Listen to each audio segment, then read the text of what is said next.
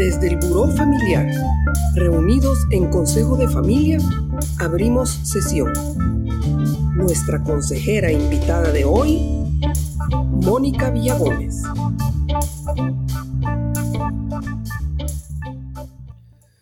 Hemos hablado de una estrategia patrimonial especialmente enfocada en la posibilidad de una venta o el crecimiento y la expansión. Pero también estamos de acuerdo en que hay condiciones previas que dan vía a esa evolución. Le preguntamos a Mónica, ¿quién y cómo iniciar esas conversaciones? ¿Y cuáles son esas habilidades, Mónica, que mezcladas con experiencias puede traer a la mesa un asesor o consejero? Buenos días, Margaret. En algún momento te comentaba, yo tengo empresas familiares y no familiares, pero cuando son empresas familiares, también hago la estrategia de la familia. Hace una semana concluí una consultoría de una empresa familiar formada por padre, madre y cuatro hijas, pero la empresa se la manejaba desde lo personal. Entonces era la primera vez que tenían una consultoría para manejar corporativamente a la empresa y también para establecer su propia estrategia familiar. Con el consultor asociado eh, eh, de Acertum hicimos que ellos definan el modelo de negocio. Y la estrategia de la, de la familia y del modelo de negocio salió la estrategia de la empresa. Unimos esas dos cosas y tomamos los insumos que salió de eso, parte para gobierno corporativo, para los eh, dispositivos que tienen que acompañar las buenas prácticas de gobernanza corporativa para establecer las políticas de la empresa, etcétera, etcétera. Y parte también de esos insumos lo tomamos para el protocolo familiar. Y en ese protocolo se estableció cómo, cuándo y quién maneja ese patrimonio familiar con la idea de que vaya en crecimiento. No solamente que se lo mantenga, sino que vaya en crecimiento porque constituye la fuente de bienestar de la familia actualmente y la fuente de bienestar de las nuevas generaciones. Mónica, disculpa, te interrumpo en este momento, porque creo que has puesto sobre la mesa algunas ideas interesantes que vale la pena eh, analizar. La primera es que el, el proceso lo lleva a cabo la familia.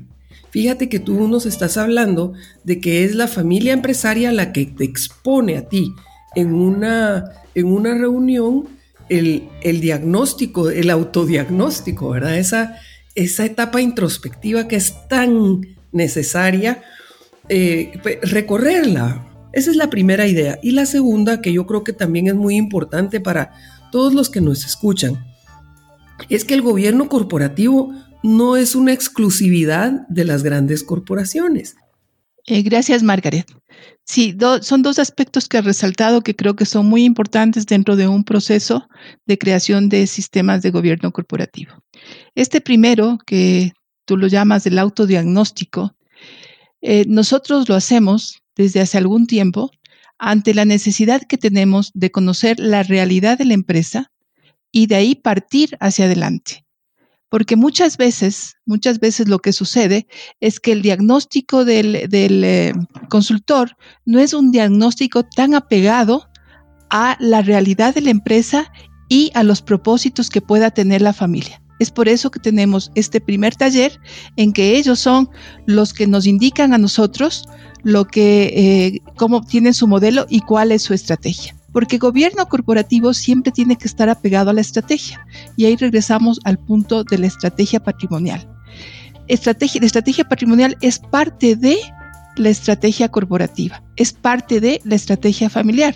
En el ejemplo que ponían de esta familia, eh, es interesante, es muy interesante ver cómo decidieron manejar el patrimonio de la familia separado del corporativo, porque se dieron cuenta que tenían una mezcla de cuentas, es decir, disponían de activos de la empresa, disponían eh, de, inclusive como es una empresa, es, una, es un importante supermercado, disponían de, lo, de las cosas que se vendían en el supermercado, aunque pagaban pero a menores costos, etcétera, etcétera.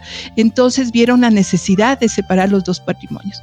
Y cuando definieron, y eso está en el protocolo familiar, el manejo del patrimonio, decidieron que hay un patrimonio común y se dieron las reglas para el manejo de ese patrimonio común, pero también se reconoció que hay patrimonios individuales de cada uno de los, de los partícipes de esta familia.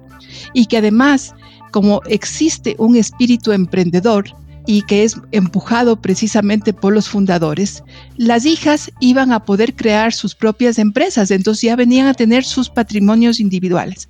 Entonces se definieron cómo manejar el patrimonio conjunto y el patrimonio individual.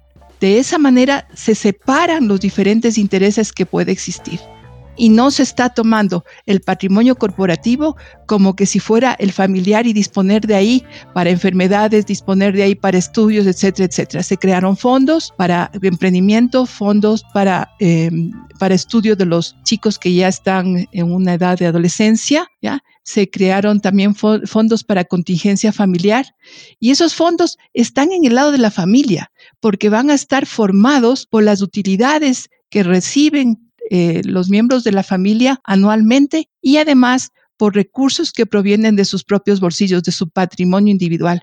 Entonces se hizo una conjugación bien interesante y se logró separar eh, principalmente de manera mental ese concepto de que la empresa eh, está al servicio de la familia y que puede la familia tomar lo que sea de su patrimonio. Así hacemos que perdure el patrimonio de la empresa, que la empresa pueda emprender en cosas nuevas, eh, que pueda innovarse, que pueda ser sustentable, pero el patrimonio familiar e individual también.